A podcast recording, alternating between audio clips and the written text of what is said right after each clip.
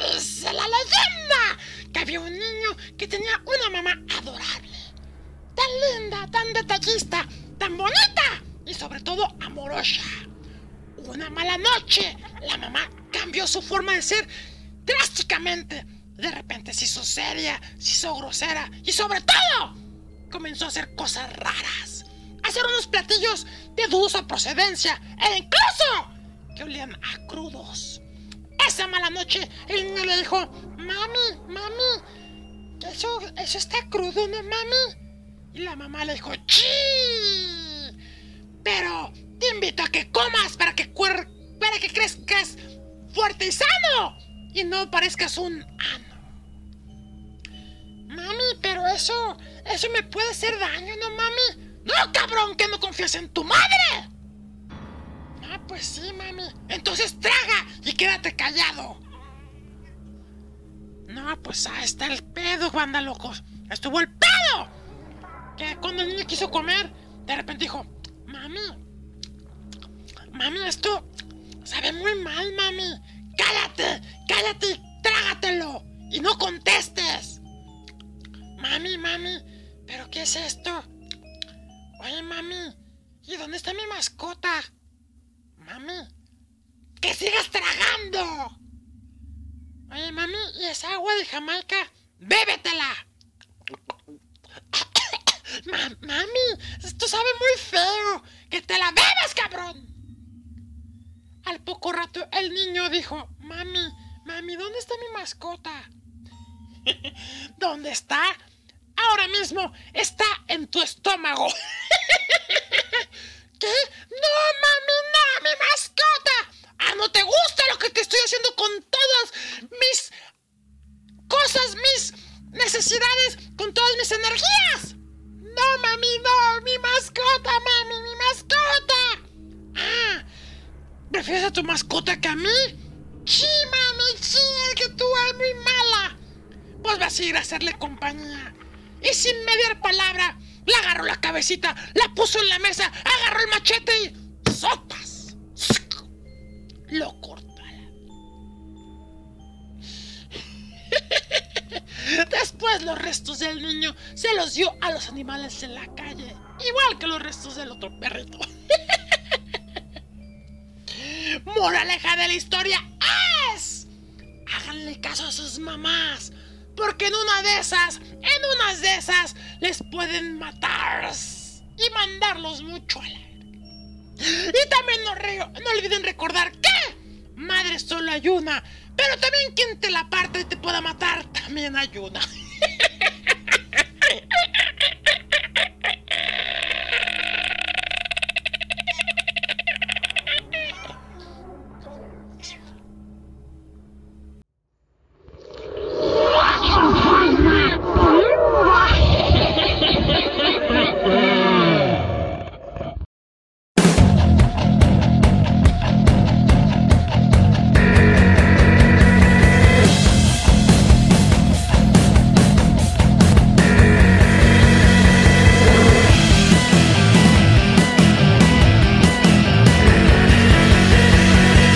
is cool, nothing fine.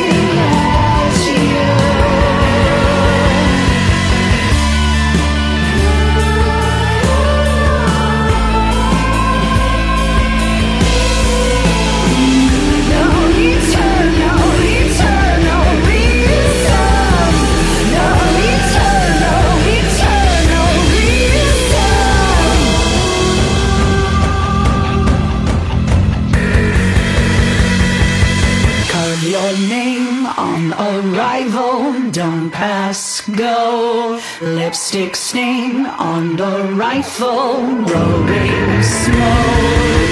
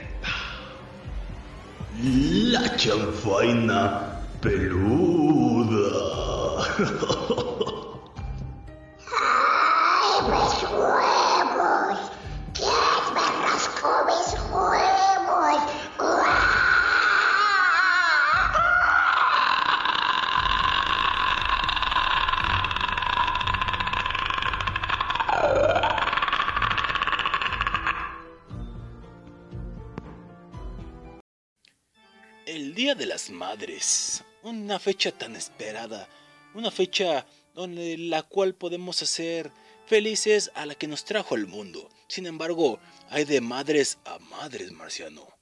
Sí, hay madres lindas, pero hay la otra parte, las madres malévolas y las del tema de hoy, madres terroríficas, ya sea en vida o muertas, Chris Durden.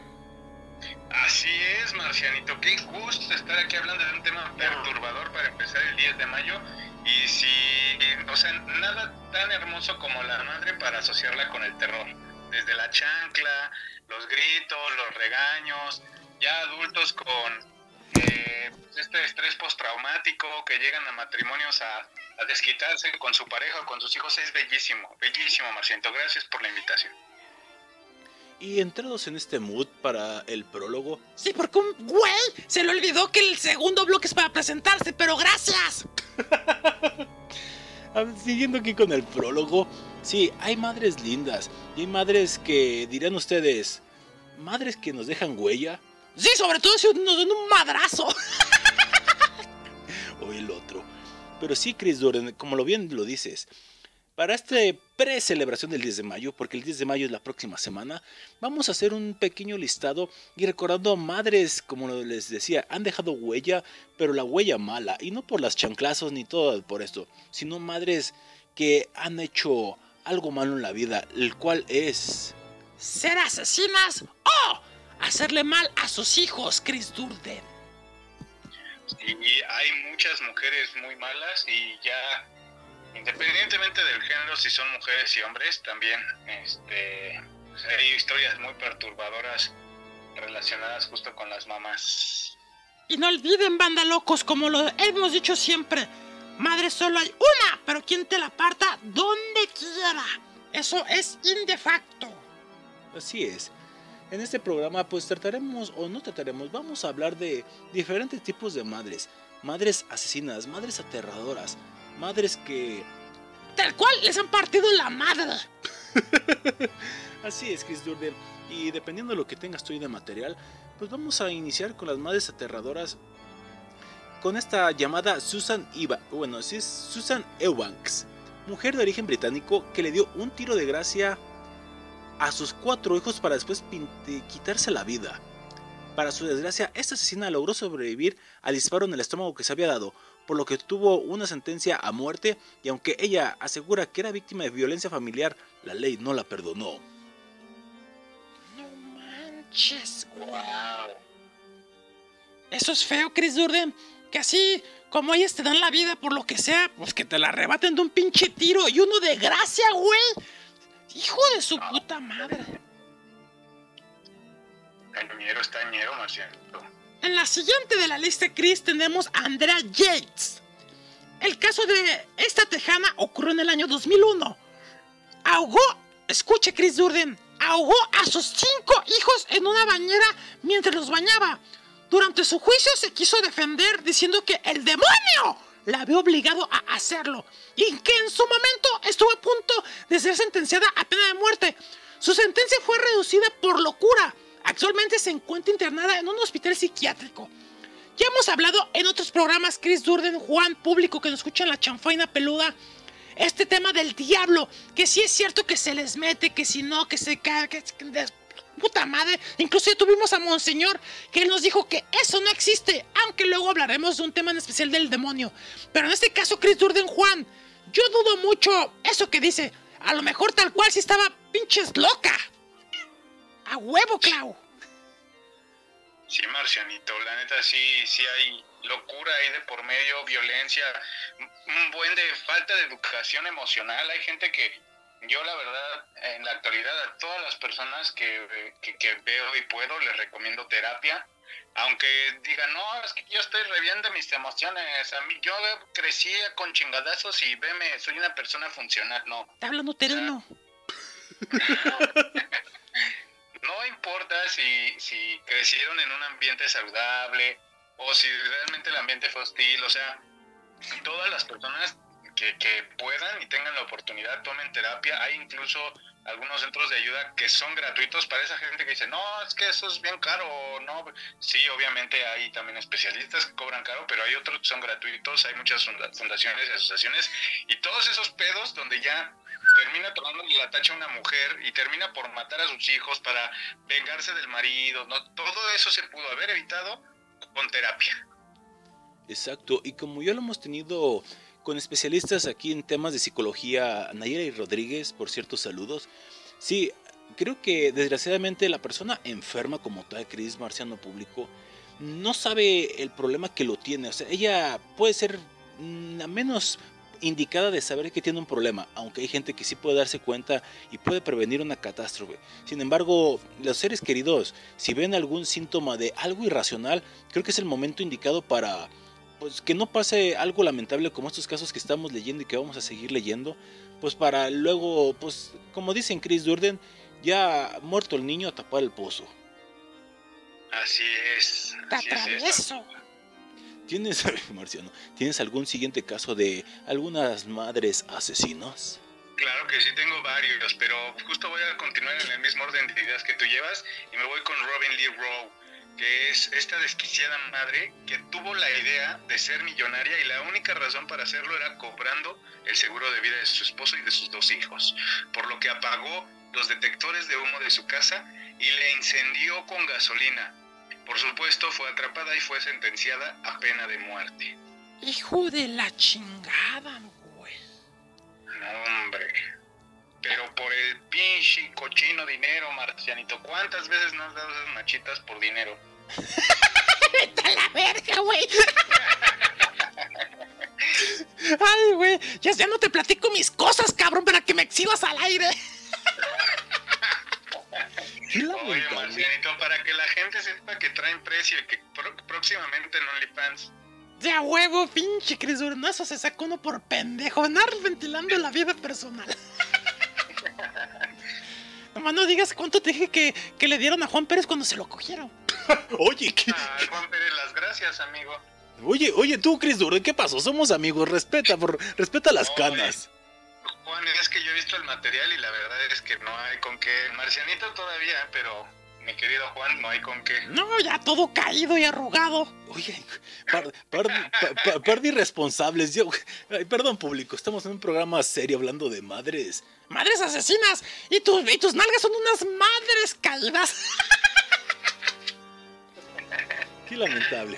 Bueno, pues sí, el cochino dinero hace que la gente cometa atrocidades, estén loco, bueno, tengan alguna deficiencia mental, para no decir loco, deficiencia mental también hace cometer cosas irra- y- irracionales, como la siguiente llamada Dena Skolzer.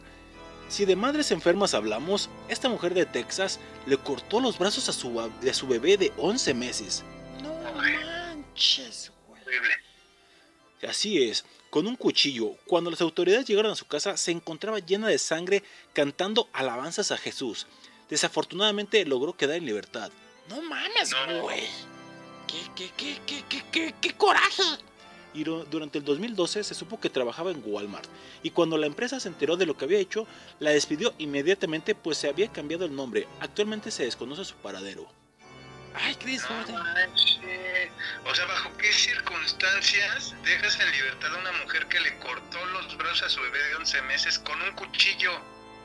Y lo peor, Chris, bueno, no, no dice la nota, digamos, son notas rápidas en este prólogo, igual en el siguiente bloque abundamos más, pero si primero no sabemos si el niño quedó con vida, quién sabe, a lo mejor se desangró, era un bebé, 11 meses, está cabrón. Segundo, como bien dices, Chris Urden, ¿en qué cabeza cabe que dejen libre a una psicópata así? O sea, que intenta contra un bebecito de 11 meses, no, o sea, no, no, no mames, Chris.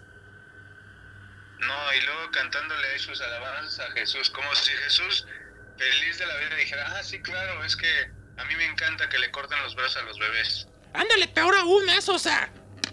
mm, así que cuasi justificando sus acciones deleznables, Chris. Ay, qué coraje, no mames, güey.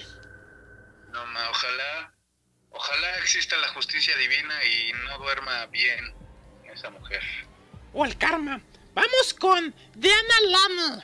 En el año 2003, esta mujer, aparentemente enferma mental, llevó una noche a sus hijos al patio de su casa, donde les destrozó el cráneo con una piedra. Como muestra de la injusticia y corrupción de las autoridades, la declararon inocente, banda, inocente. Y solo la dejaron internada durante ocho años en un hospital psiquiátrico y desconocemos si salió o no. O sea, ¿qué pedo, Chris? Juan, no mames. Ya me estoy enojando, güey, me estoy enojando, cabrón. Ay, no, sí, la neta sí está para enojarse, Marcianito. Es que independientemente de que el crimen es una cuestión atroz, la gente que posteriormente tiene que ejercer la ley, ¿no? Y, y no sé, o sea, no sé bajo qué circunstancias puedas dejar libre a una persona. Y eh, bueno, público, ustedes no están viendo, pero aquí no sé si tienes la misma página que yo, Chris. ¿Ves la cara de la mujer? Eh, no sé si le tomaron la foto después de lo que hizo con el pecho más o menos lle- lleno de tierra, ¿no, Chris? Sí, se ve muy extraño. No sé si sean lunares, moretones, o sea, no, no entiendo muy bien. Y la carita de pinche mustia. Digo, ojo, banda locos, ¿eh? No voy a decir que estoy de misógino. Estamos hablando de casos reales, nos hemos inventado. Y con todo el respeto del mundo, estamos hablando de esas personas que pues, son monstruos, Chris. Así es, Marcianito. Sí, un acto así es una aberración injustificable. O sea, no puedes decir, no, pues es que es que ese día andaba sobrado de copas. O sea, no, no. Anda mucho este Chris, ¿verdad? ¿Por qué? Pues sí habla mucho como. Si- siguiente, siguiente caso, Chris Durden. Pues también tenemos a Cristina Miracle, que es Miracle. con tan solo. ¿Cómo? Cabeza, ¿por qué no hay lomo? Chris Durden, tú sigue. Con tan solo 25 años de edad, esta mujer le quitó la vida a su hijo en febrero de 2003 en Miami. Todo esto en medio de un ritual para poder resucitar a su hermano mientras bautizaba a el primogénito. Sin embargo, minutos antes de que el ritual se realizara, golpeó muy fuerte a su pequeño matándolo.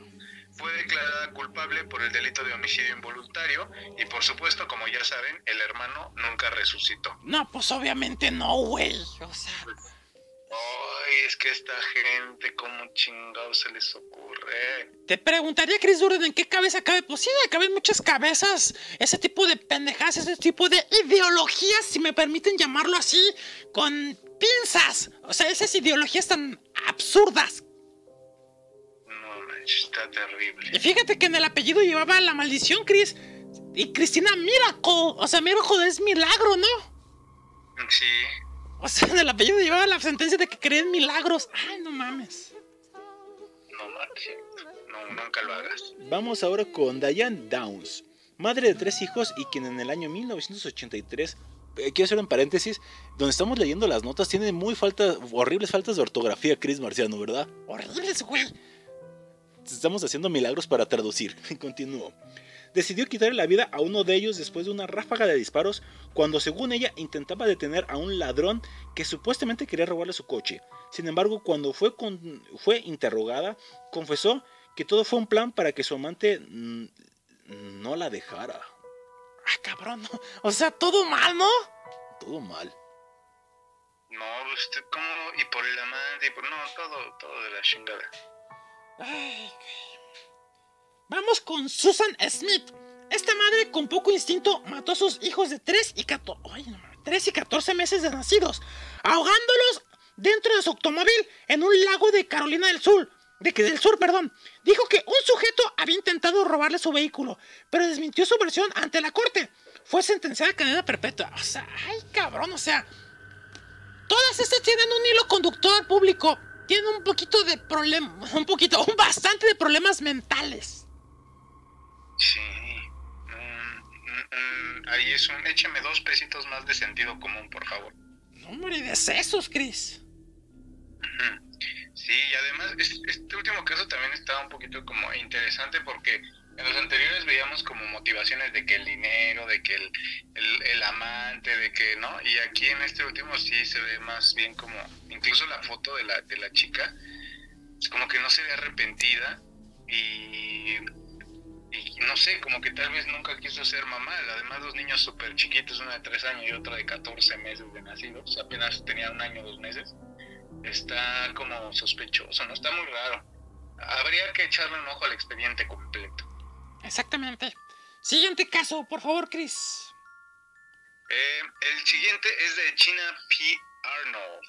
Y esta es una, eh, además de profusa, es de prófuga de la justicia por robo y falsificación de documentos. Esta mujer no merece ser llamada madre, ya que en el año 2005 metió a su bebé de 28 días de nacida a un microondas durante dos minutos. No, o sea. Fue hasta el año 2008 cuando le dictaron cadena perpetua.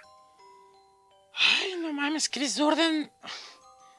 En serio, en serio. Esto está de terror, banda locos. La, la realidad supera la ficción. O sea.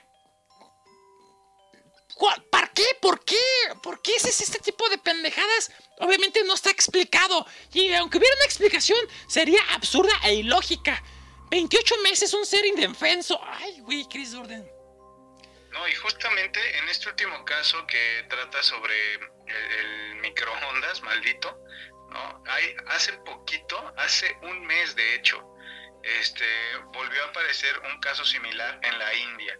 Y de hecho los encabezados hablaban de, de- decían, mujer mata a su hija de dos años y la mete al microondas. Ella quería un varón.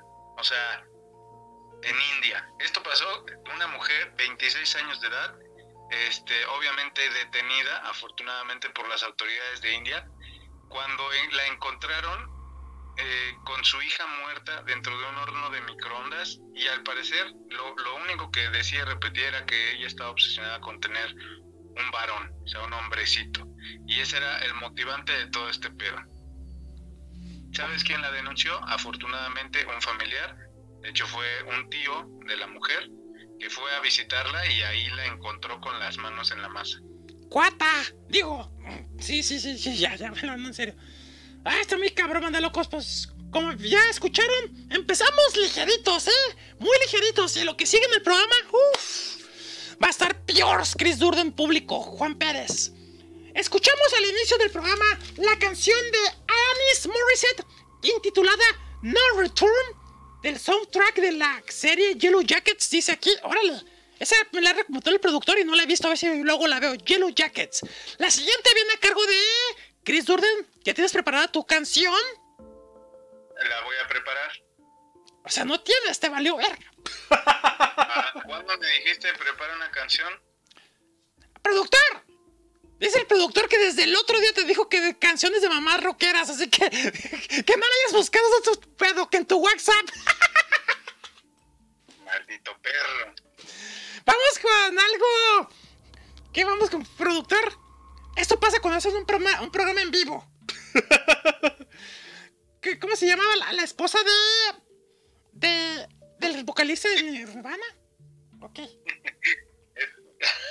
Esta Courtney Love. Exacto. Vamos a con algo de Courtney Love. ¿Qué? No sé, ahorita pone el productor algo. ¡Corte! ¡Regresamos! ¡Ah! No mames, güey. La chanfaina peluda especial del Día de las Madres. Terroríficas. ¡Corte! Chris Urden huevos.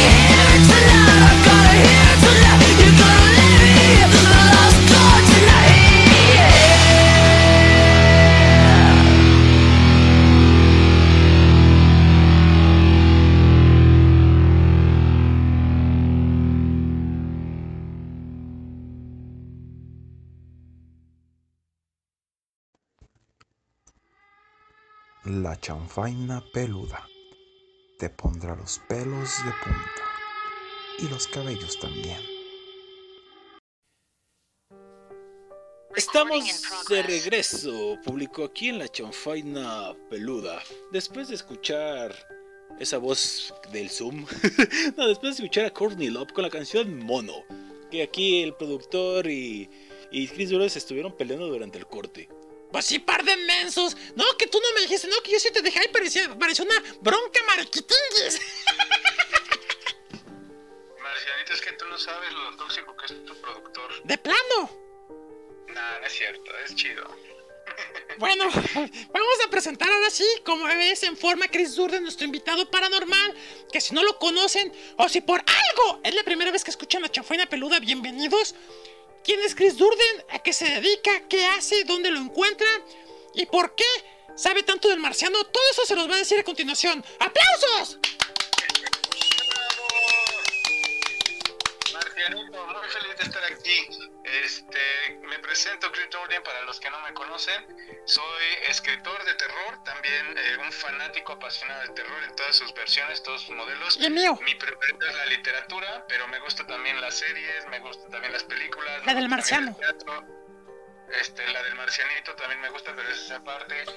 Este, o sea, el terror en todas sus modalidades. Y justamente eh, recorridos nocturnos, este, shows, todo lo que tiene que ver con el terror. Entonces, y para, como dice el marcianito, me pueden encontrar en Facebook, Twitter, Instagram, YouTube, eh, TikTok, en todos lados como Chris Durden. K-R-I-S-D-U-R-D-E-N.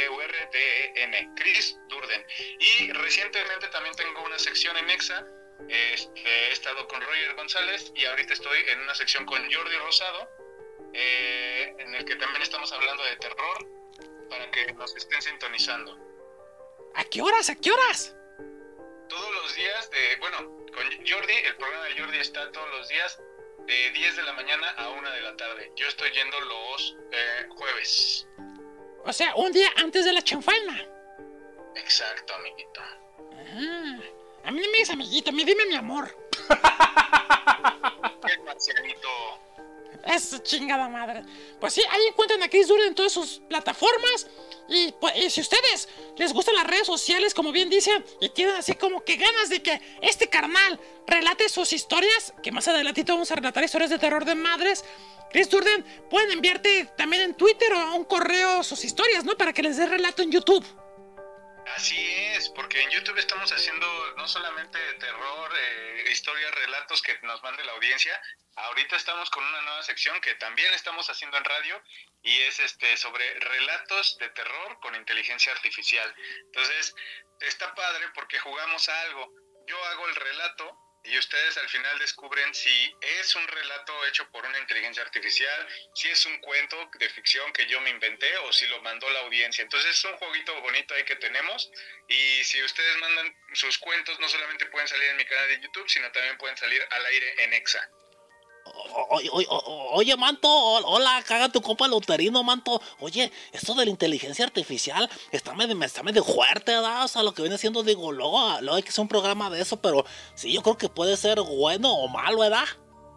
No, como todo, pero como todo, Uterino, o sea, dinero bueno o malo, depende cómo lo uses, ¿no? Drogas, incluso, que están catalogadas como lo peor, buenas o malas, depende cómo las uses. Violencia, buena o mala, depende de cómo la uses, porque imagínate que tienes un niño, ¡Agu! fuerzas se puede subir a la estufa y este, o sea, ¿qué haces? Ni modo que le digas, ay, pues es que está ahorita en su etapa de experimentar y con el agua hirviendo.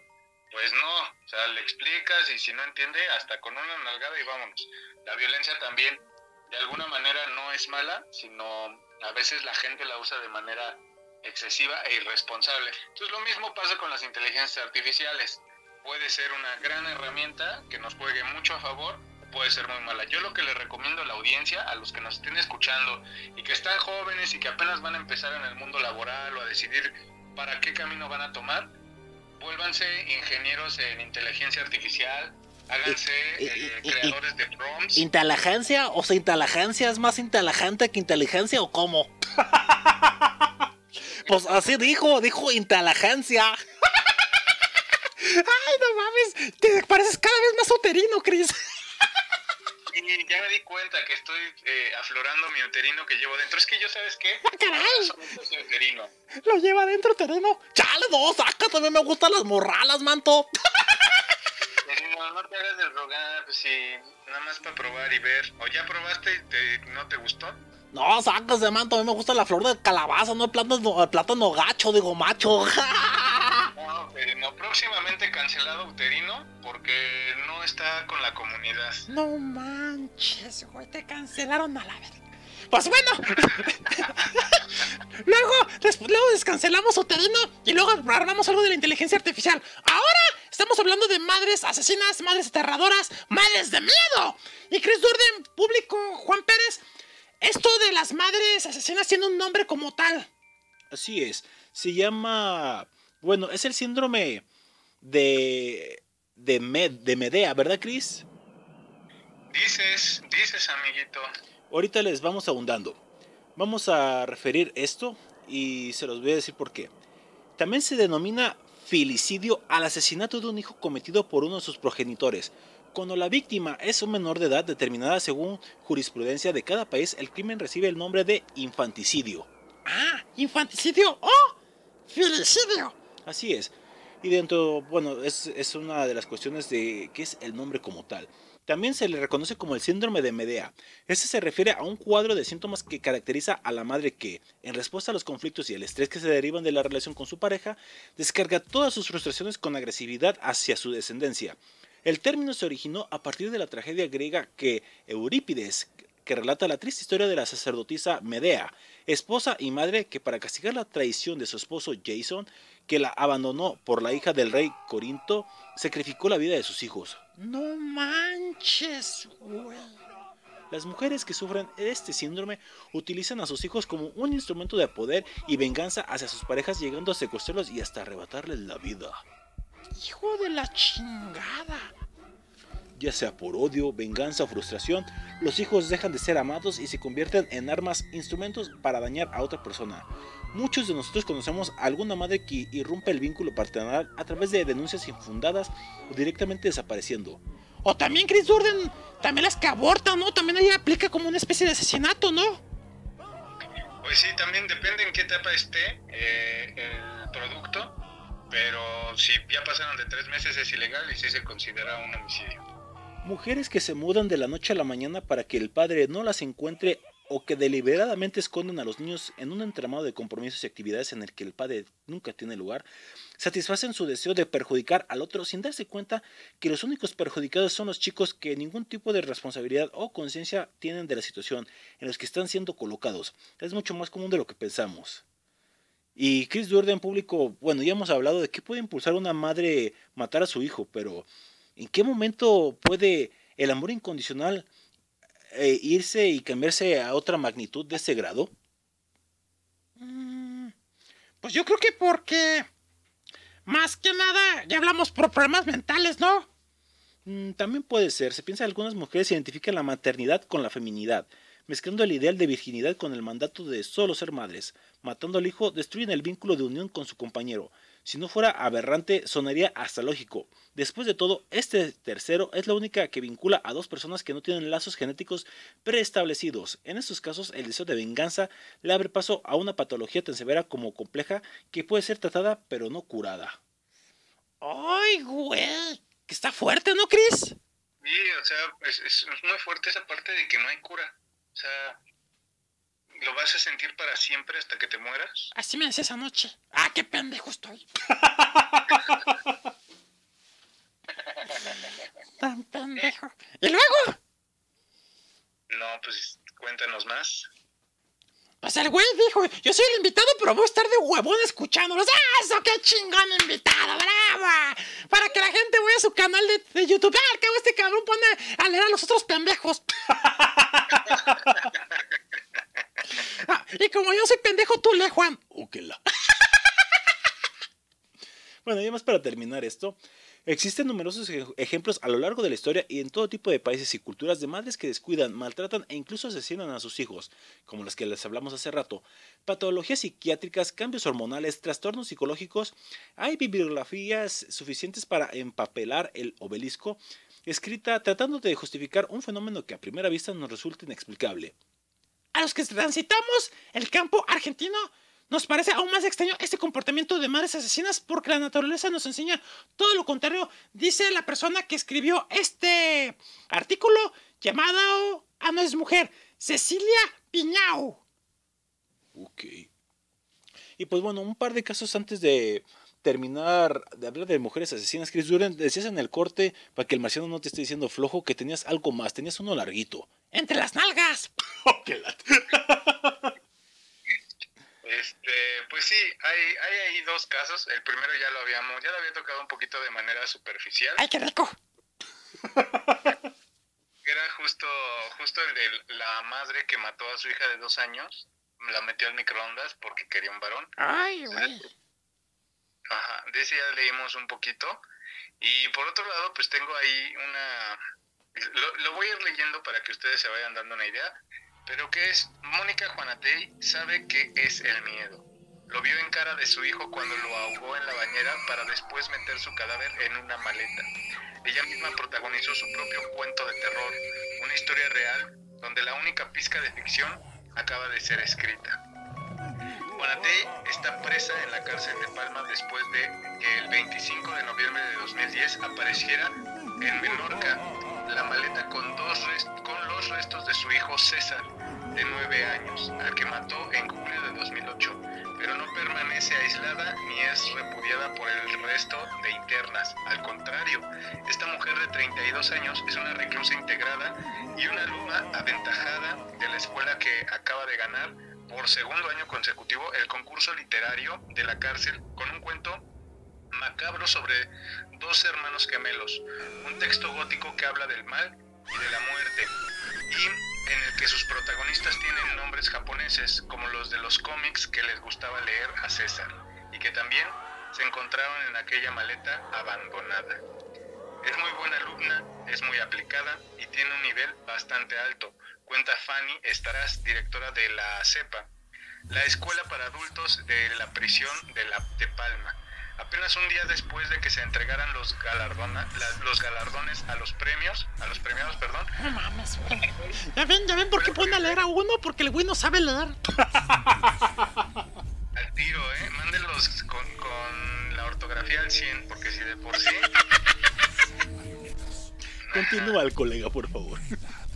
Juanatey fue la primera ganadora en la categoría de lengua catalana, que marcaba como requisito que debía presentarse un relato de terror.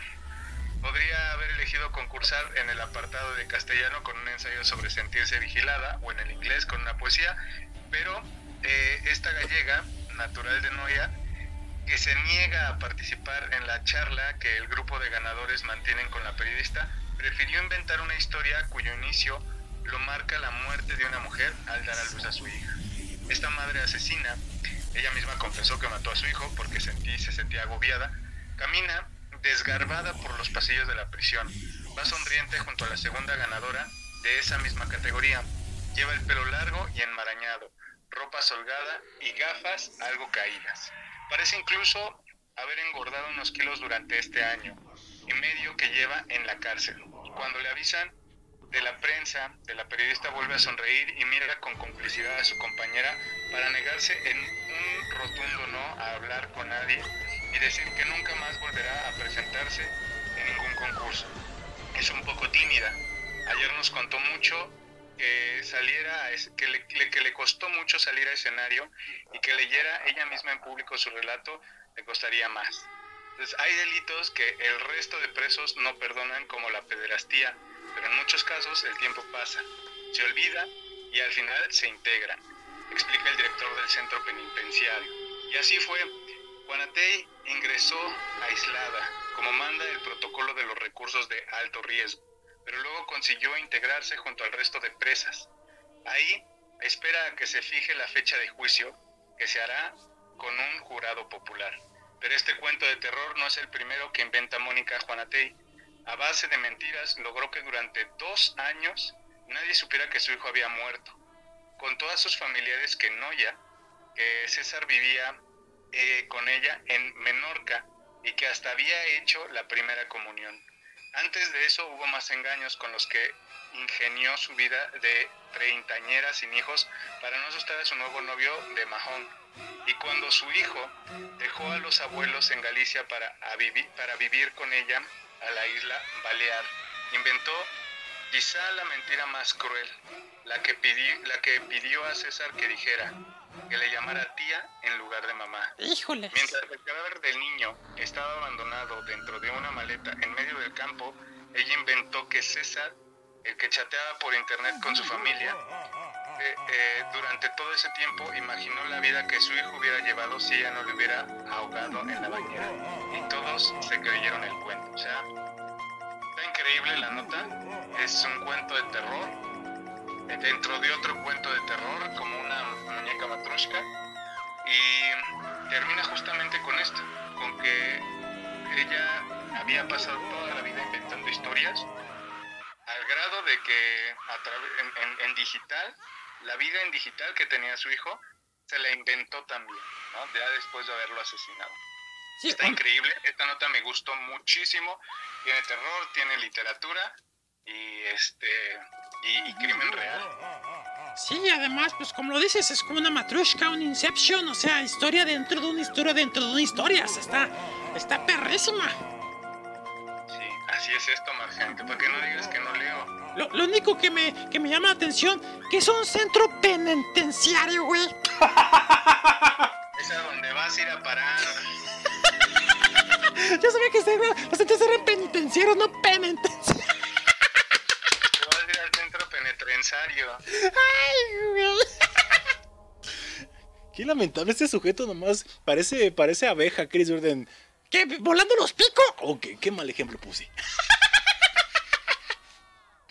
Ay, pero pues sí, este sujeto. A ver, a ver, si tú muy acá, a ver, lee, lee- lee la, lee la siguiente nota. Ah, y él ni está leyendo. ¡Exacto! Ah, ¿Digo qué? Oh, ah, no, te, no te hagas. No, pues aquí tengo mis quiz para que lean. Qué lamentable, o sea, nos critica Chris y el cuate sí está de a jefe, este sí está de a jefe y no lee ¿Cómo nada. lo ves? Y nomás, no, no, y- y- y nomás Vamos a critic- también hacer un hashtag y nomás criticando. de a patrón. Ahí les va, chéquense, así se lee, cabrones. sí, pon tú. En la mañana del 27 de noviembre del 2021, el país se estremeció ante la noticia del crimen de Lucio, ocurrido en la ciudad de Santa Rosa, La Pampa. El niño de 5 años había sido brutalmente golpeado en su hogar. Su cuerpo presentaba varios traumatismos y hemorragia interna. Su madre, de 24 años, lo había llevado en brazos a una comisaría cuando ya había mucho que hacer. Pero según eso, no. Mintiendo varias veces a los médicos sobre lo ocurrido, llegó después la hora de la autopsia, la cual reveló que el pequeño sufría de un calvario de mordeduras, quemaduras de cigarrillo y golpes frecuentes con objetos contundentes desde hacía por lo menos un año. No era recién. Lucio murió por los maltratos que recibió de parte de su mamá y aparte de otra mujer que era su concubina. Parece ser que el chiquillo les molestaba, pero nadie entendía por qué no lo dejaron ir a vivir con su papá, que estaba pidiendo la tenencia hace bastante tiempo, pero no, ya ven el conflicto de los papás. No, que yo me lo quedo, no, que yo, que yo. Pues no. El 23 de febrero del 2003, una joven, permítame, permítame, ah, ahí acabó esta historia. Ya ven, no me equivoqué, cabrones. Suerte de principiante, ¿verdad, Chris? No, pues de hecho se siguió a la siguiente pensando que seguía. Es Entonces que equivocó. Ese punto. Bueno, él les va a estar igual que el de la Cris chiquita. El 23 de febrero de 2003, una joven jujeña de 19 años llamada Romina Tejerina apuñalea con una aguja de tejer a una bebé que acababa de parir en el baño de su casa. Luego de ocultar el embarazo, producto de una violación que nunca fue probada, pues bien, esto cometió esta persona deleznable. Otro caso que conmocionó al país y que abrió diversas discusiones respecto del aborto, en el juicio que el embarazo fuera no deseado se planteó como una atenuante. Pero, ¿por qué mató al niño? Uy. Y otra vez, cabrones, ¿eh? así se lee. Ay, perro. Exacto. Pues, Chris Durden, público, ustedes esperemos que no tengan casos cercanos de mamás asesinas, madres, que pues nomás el término de madre lo tienen porque no son madres, Chris. No tienen madre. No, a lo mejor sí la tienen, pero recuerden, como yo lo he dicho muchas veces, la educación se mama en casa. Y si ustedes no le dan buena educación a sus hijas e hijos, resultan o pueden resultar ser unos pinches asesinos en serie. He dicho. ¡Bum! Chris Durden, vamos a la siguiente canción. ¿Tienes preparado algo? Claro que sí, yo ya sabes que siempre vengo preparado. ¡Qué huevo! Pinche programa de errores contigo, el productor Juan. Soy el único que soy una arca en forma de clavo. Ay, pinche marcianito, me encanta tu humildad. Pero bueno, vámonos con una rola. Esto se llama Drink the Blood y es de The Steelers, una mujer bien rockerota. Exacto, y que es mamá, aparte. Obi, Obi, pues estamos en el programa del 10 de mayo. Sí, obviamente, o sea, no eres tan güey como para pedirle al productor otro, otro tipo de música. Ya. Obviamente, Este marciano como que hoy comió payaso, ¿verdad, Chris Durden? el marcianito es chido. Sí, con mi paye, con mi payaso se ve muy chichistoso. Corte, regresamos a la chanfaina peluda, que vaya que está haciendo terrible. Siguiente bloque vamos a hablar de películas y series, ¿verdad, Chris, productor? Dice el productor que sí. Así es. Ok, pues vamos con esto y regresamos.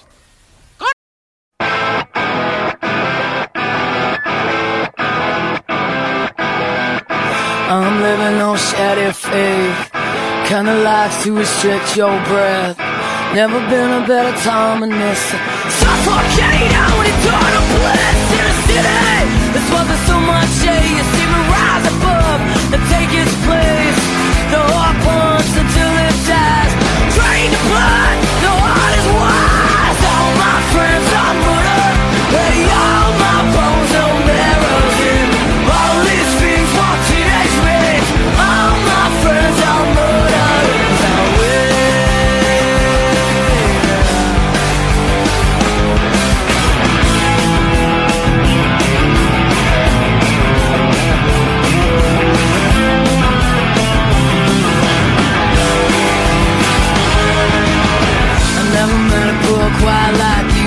shimmer and rot at the same time through There's never been a better time in this town?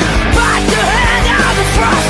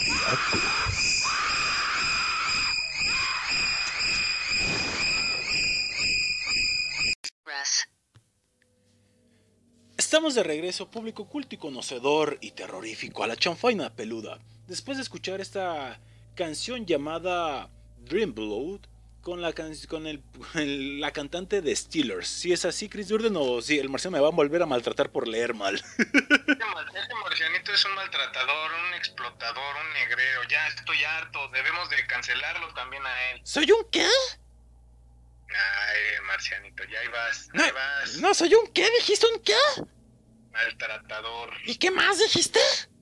un esclavista. No, no dijiste eso, no te hagas güey. Di- Dijo un explotador. ¡De nalgas! Por eso no repitió pinche Chris de nombres. Si ya te conozco, Marciano, te conozco, eres venenoso y ponzoñoso. Así me decías anoche. ¡Ay, te doy ponzoña! Pues en este bloque, productor, ¿por qué no vas a participar? No quiere participar el productor, que porque está cancelado Uterino y que se rehúsa a participar y nos deja a nosotros la encomienda de decir películas y series de madres terroríficas, Chris Durden Marciano.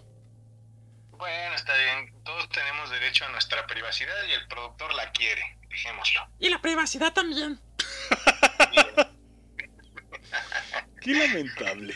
Pues bien, vamos a hablar de pues algunas películas y series de, pues, de terror que la verdad mm, hay muchas en la historia del cine y que la verdad pues nos pueden dejar con la boca casi abierta y podemos hablar de cosas así muy ligeras, sui generis, hasta lo más gore, que en el mundo del gore, pues si pues no lo saben, el gore significa que pues es eh, violencia explícita, sangre, cortar extremidades, todo eso. Entonces, pues vamos a hablar de películas y series de terror muy retorcidas. ¿Qué empezamos con, con películas, Chris, o series? Tú di. Pues yo creo que podemos empezar con uno campechano y de ahí nos vamos soltando, ¿no? Muy bien. Aquí tenemos Mira, en la déjame- lista... Déjame, déjame a mí arrancar con este que a mí me gustaría decir. Arráncatela. dos en una. Arráncatela, Chris Durden, ¿no? pero pensando en mí. Eso, Marcianito. Pues sí, Bueno, eso. Quiero empezar con Norma Bates, ¿no? Que, que es la madre de esta película y también de la serie. Entonces, está súper chida. No sé si ubiquen Psicosis del año 1960. Exacto, Es sí. una película de Alfred Hitchcock que está en su momento revolucionó el cine, por supuesto Hitchcock siempre con sus escenas, sus diálogos, vértigo, o sea, que, que eh, iba innovando, ¿no? Y en esta película nuevamente vemos como Norma Bates, este, de alguna manera que es como esta madre deschavetada, ¿no? Esta esencia, esta aura que anda recorriendo por todo, por toda la película y no la vemos, ¿no? Auténticamente hasta el final.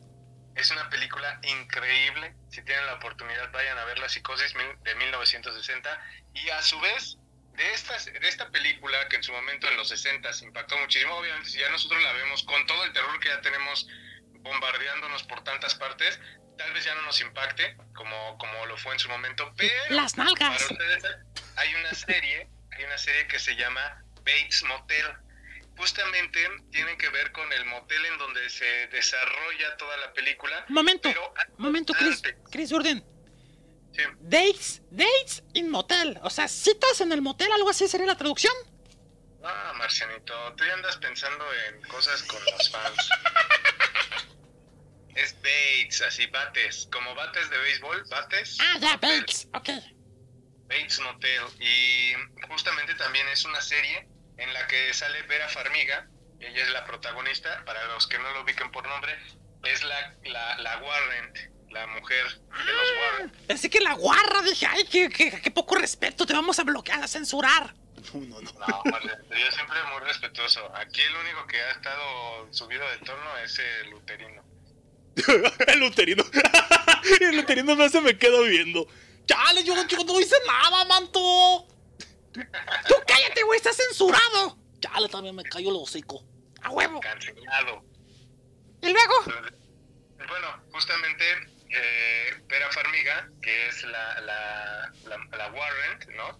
De estas películas llamadas El Conjuro, es la que interpreta a Norma Bates. Y es una genialidad cómo revivieron la, la, la relación, el miedo, el terror, el suspenso. Está muy bien hecha.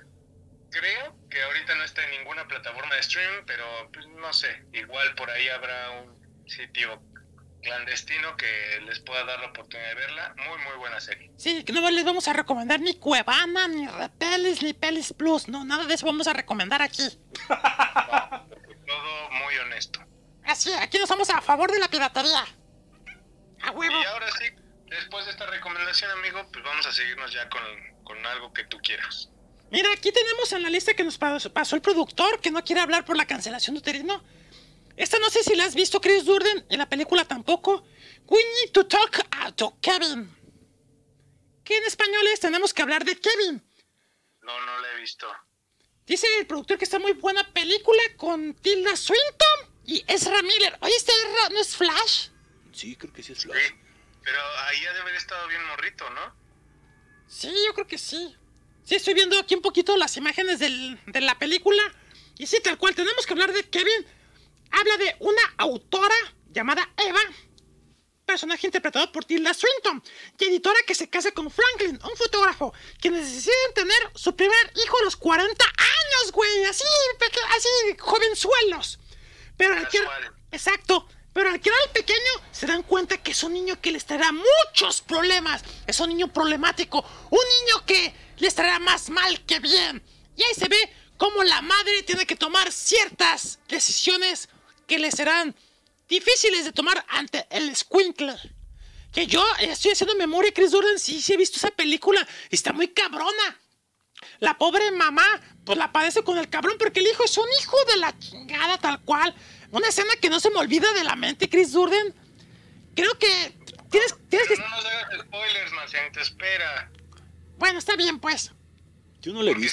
estoy viendo que está en Amazon Prime. Ah, pues mira.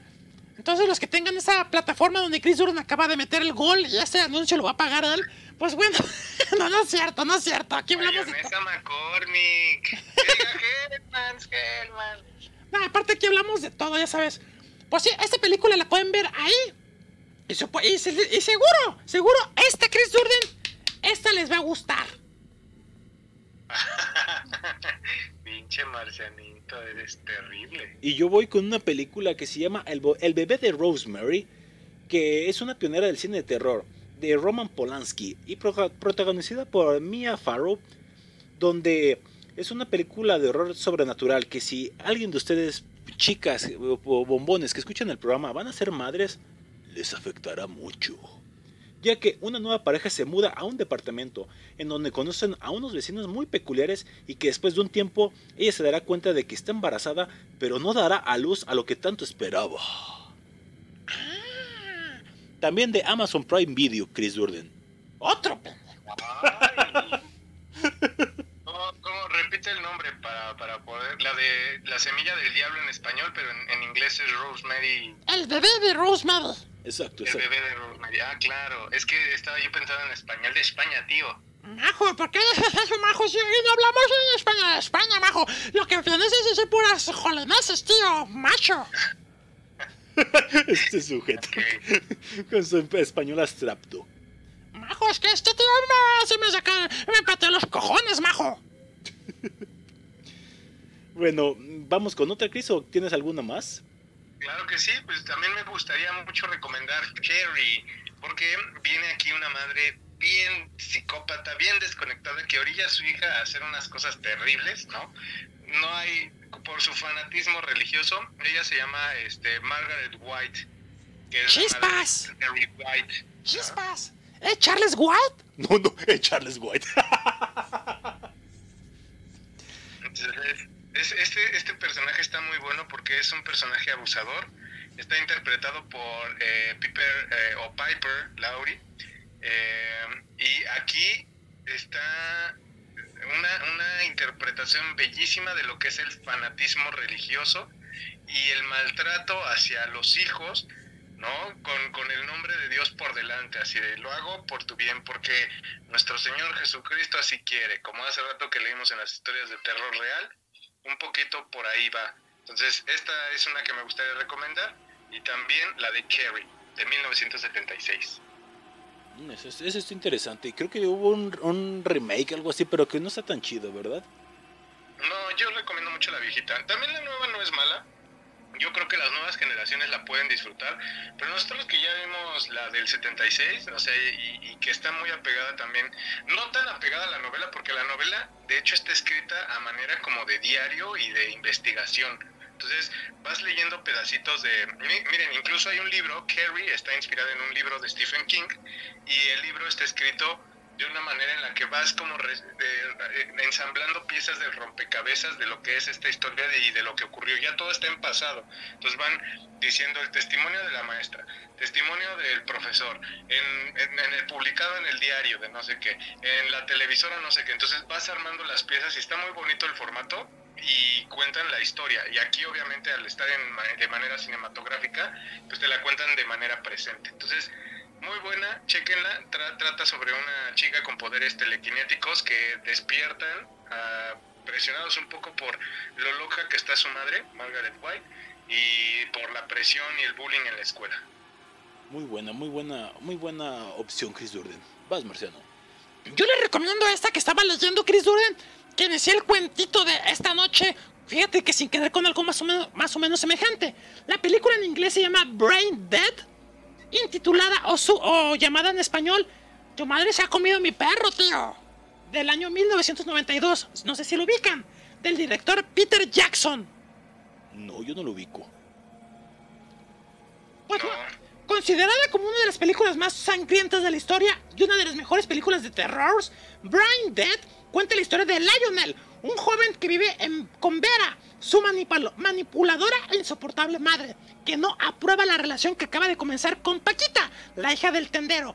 Cuando los dos enamorados realizan una visita al zoológico, Vera los vigila en secreto, la madre tóxica, ¿crees? Y es mordida por un mono rata que fue encontrado en Skull Island. Poco a poco, la madre de Lionel se va convirtiendo en una especie de zombie. Ah, me interesa. Sediente de carne y que convierte en zombies a todos los que ataca. Hasta ahí les dejo la premisa de la historia, la cual pues, está muy, muy, muy chingona. Repito el nombre, tu madre se ha comido a, a mi perro majo. O también Brain Dead del año 92 de Peter Jackson. Órale, está interesante. Esas películas noventeras de slashers que ya no alcanzan el rush ochentero, de pronto tienen buenas cositas, unas joyitas. Y yo le recomiendo una también que es del mismo año, Chris, llamado a La mano que mece la cuna o Hand That's Rock the Cradle. ¿Sí lo ubicas? Es bellísima y creo que también está en streaming porque apenas la vi. Pues bueno, esta, si muchos lo ubican, pues eh, di- digo rápidamente, años antes, LA Confidential, Curtis Hanson ya había demostrado su talento con el desarrollo de historias. Pues bueno, el buen trabajo de Rebecca de Monroy y el pulso firme del director logran secuencias brillantes que además dan verdadero miedo porque la mano que mece la cuna es la mano que domina el mundo. Tras perder a su hijo y ver arruinada la carrera de su marido, una mujer decide vengarse de Clay Bertel, a la que acusa de todas sus desgracias. Para ello consigue introducirse en su casa con el propósito de recuperar su vida. A costa de la de Claire, además nos muestra los primeros papeles de Rebecca de Monroy y Julianne Moore. Ah, Julianne Moore está re guapísima, güey. Y, y justamente an- ando recordando, cuando la vi estaba viendo, ahorita en HBO está la niñera. Y la niña chiquita, Gracie, se llama Madeline Sima. Es la misma de la película La mano que mece la cuna. Madeline Sima es la niña. La niña chiquita, la de la niñera, la de la nana Fine. Sí, exacto, sale ahí en la mano que mece la cuna. Y de hecho, en la, en la niñera a veces hacen referencia a la mano que mece la cuna. Ah, y, y esa niña sí sabes que se hizo actriz porno, ¿verdad? No sabía, Marcianito. Sí. Es verdad eso que me estás contando. Sí, a huevo, güey. No, yo ya vi las fotos y.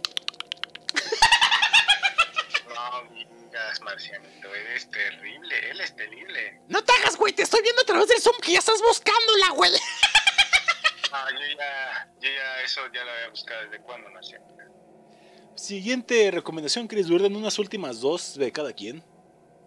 Claro que sí, pues vámonos con otra, una que a mí me gusta muchísimo. Es más, la voy a volver a ver, porque cuando la vi era muy pequeño, El Anticristo. Está, eh, eh, esta película es de Lars von Trier, para los que no ubiquen muy bien. También es el que hizo La Casa de Jack, ¿no? Buenísima la película. Y también ninfomanía. Eh, por ejemplo, entonces eh, Lars von Trier en esta película refleja el sufrimiento y el dolor físico y psicológico de un matrimonio tras el fallecimiento de su hijo en una negligencia que comete la propia madre. Está interpretada por Charlotte Gainsbourg y, y es ella misma ahí en ese papel. Nadie como Von Trier para reflejar el infierno que supone tal pérdida. La neta está cabroncísima. Yo la recuerdo como una película buenísima. La voy a volver a ver porque, como les digo, la vi muy chico, tal vez tenía 11, 12 años. Pero vamos a revisitarla y, ver qué tan bien ha envejecido. Tal vez era un poco más grande, ¿eh? no creo haber tenido tan, tan poquitos, tal vez tendría como 15, no sé, pero hay que verla. El Anticristo, Anticristo de 2009. Pues muy bien, yo aquí les tengo una que se llama Babadook. Es de... Bueno, no estoy viendo aquí la, la sinopsis, no me aparece quién es el director, ahorita se los comento sobre la marcha. Jennifer Kent retrata la cara menos aceptada de la maternidad. Ah, Jennifer Kent.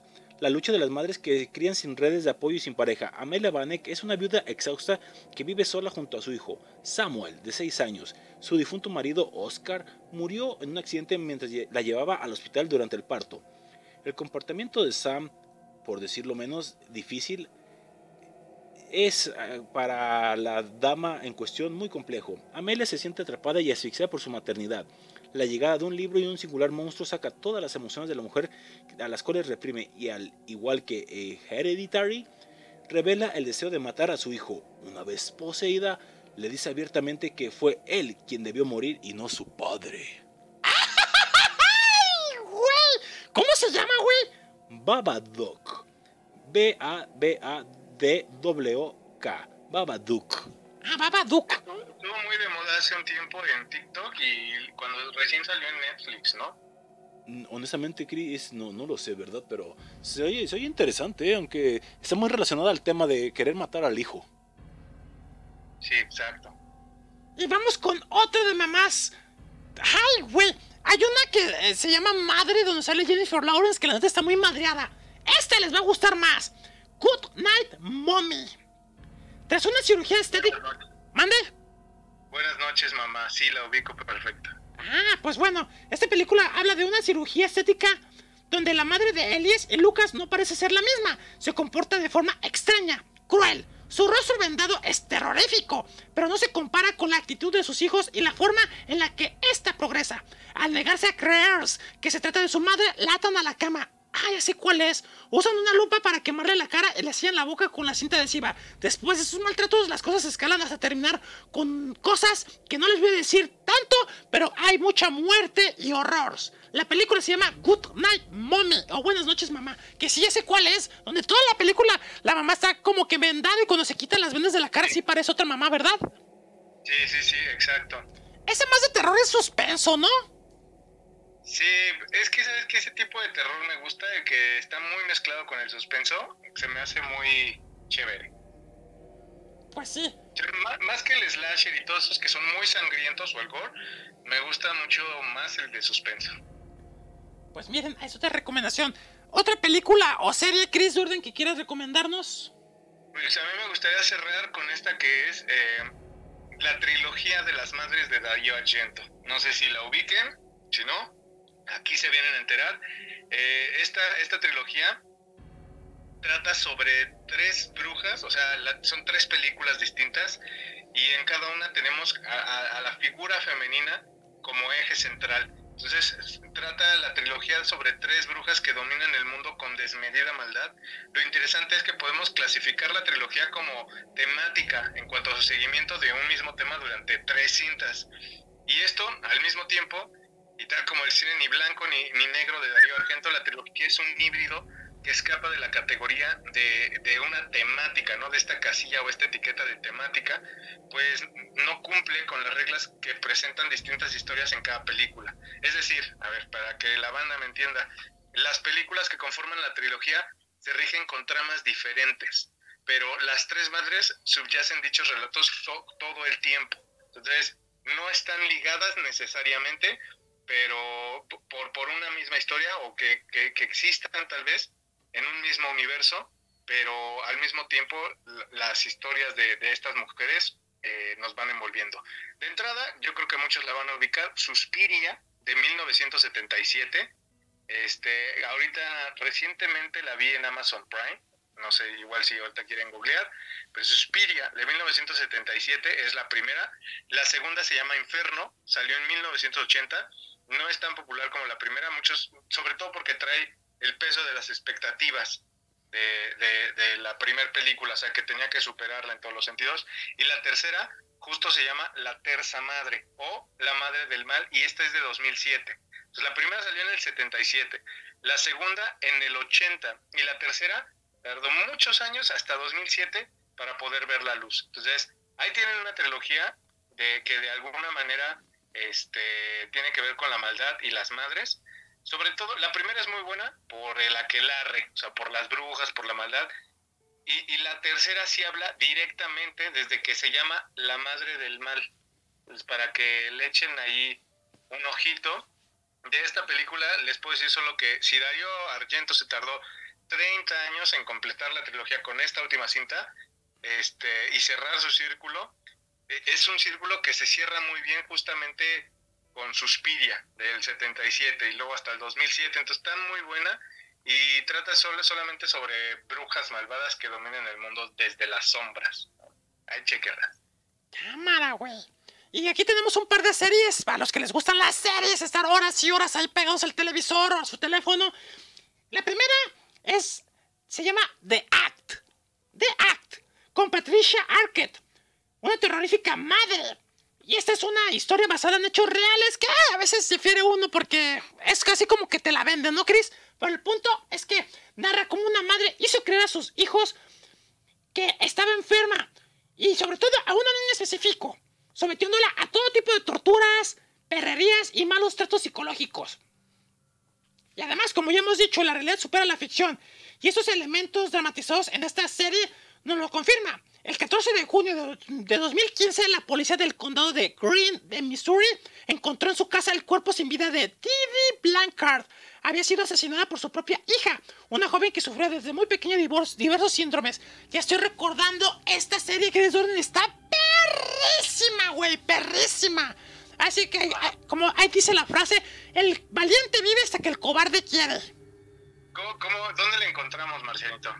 Esta la pueden encontrar, pues, en Hulu. ¿De verdad? Ajá, H-U-L-U, Hulu. Bueno, voy a ver si, si la encuentro. Se llama, Me se llama The Act. Una buena serie. Ah, también la pueden encontrar en Stars Play. Ok. Ah, Star sí. Ajá, ahí la pueden buscar y se la recomiendo mucho, mucho, mucho.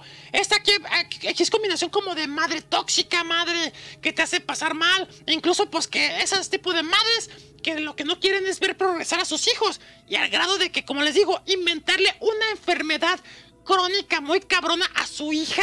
Hijos, está muy buena, ¿eh? se la recomiendo mucho. Y el final está de poca madre. Ah, sí. Ay, perro. ¡Wow! ¿Sabes, ¿Sabes cuál más este, eh, me estaba acordando? Que ahorita habían estrenado una serie en, en, H, en Amazon o HBO. Con esta mm, este, Olsen. La, la, ¡Ah, Elizabeth la- Olsen! ¡Love and Death! Love and Dead, claro. Ay, Marcianito, estás Eh, con todo. Es miniserie de tres capítulos. ¿Solo son tres? Solo O sea, son ¿no tres. No, son, es miniserie. No manches, Marcian, la tengo que ver. Y la película también, digo, la serie también. También, Marcianito, lo que se deje ver. Y también es este, basada en hechos reales, Chris. Platícales un poquito a la gente. ¿Yo? Pues si tú eres el que ya la vio, ¿no? No, no, no. Yo he visto la- el anuncio, todavía no la veo. Sé de lo que consta, sé todo, pero no la trama, nomás sé que está basada en hechos reales. Ah, ok. Ah, bueno, pues entonces ahí sí me aviento como una pequeña sinopsis. Este es una miniserie de drama criminal estadounidense eh, que está basada en, en hechos reales, ¿no? Protagonizada por Steve, eh, Elizabeth Olsen como Candy Montgomery. Eh, es, es una serie basada en la historia real de un brutal asesinato con hacha de Betty Gore por parte de la ama de casa Candy Montgomery en Wild, Texas, en 1980.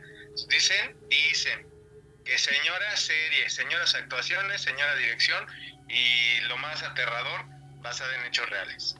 Exacto, son las que pues, de alguna manera pegan. Y últimamente Netflix, que está caracterizándose por sacar cosas basadas en hechos reales con asesinos, entre comillas, no, no, no entre comillas, asesinos seriales, que por cierto viene, va a seguir con ese universo de monstruos, según estaba leyendo.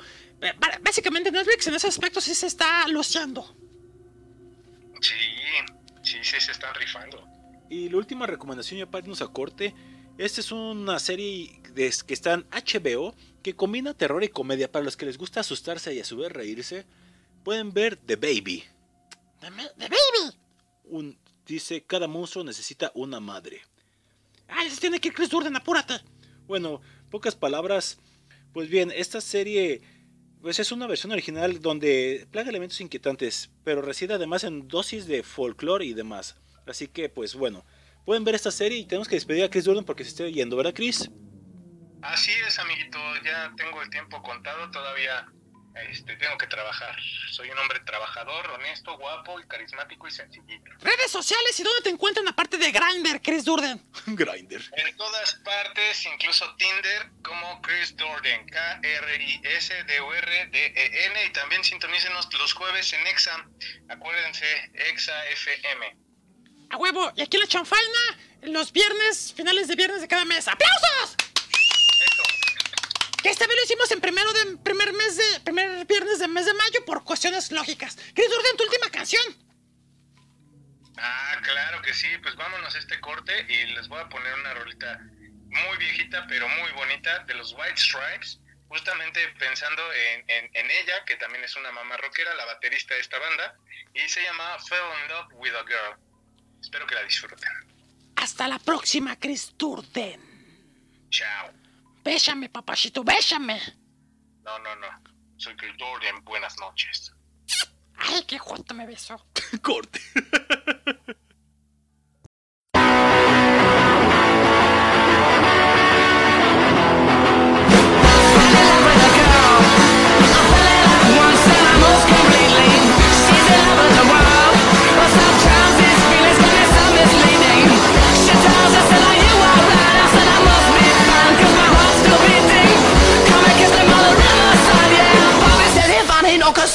appreciate.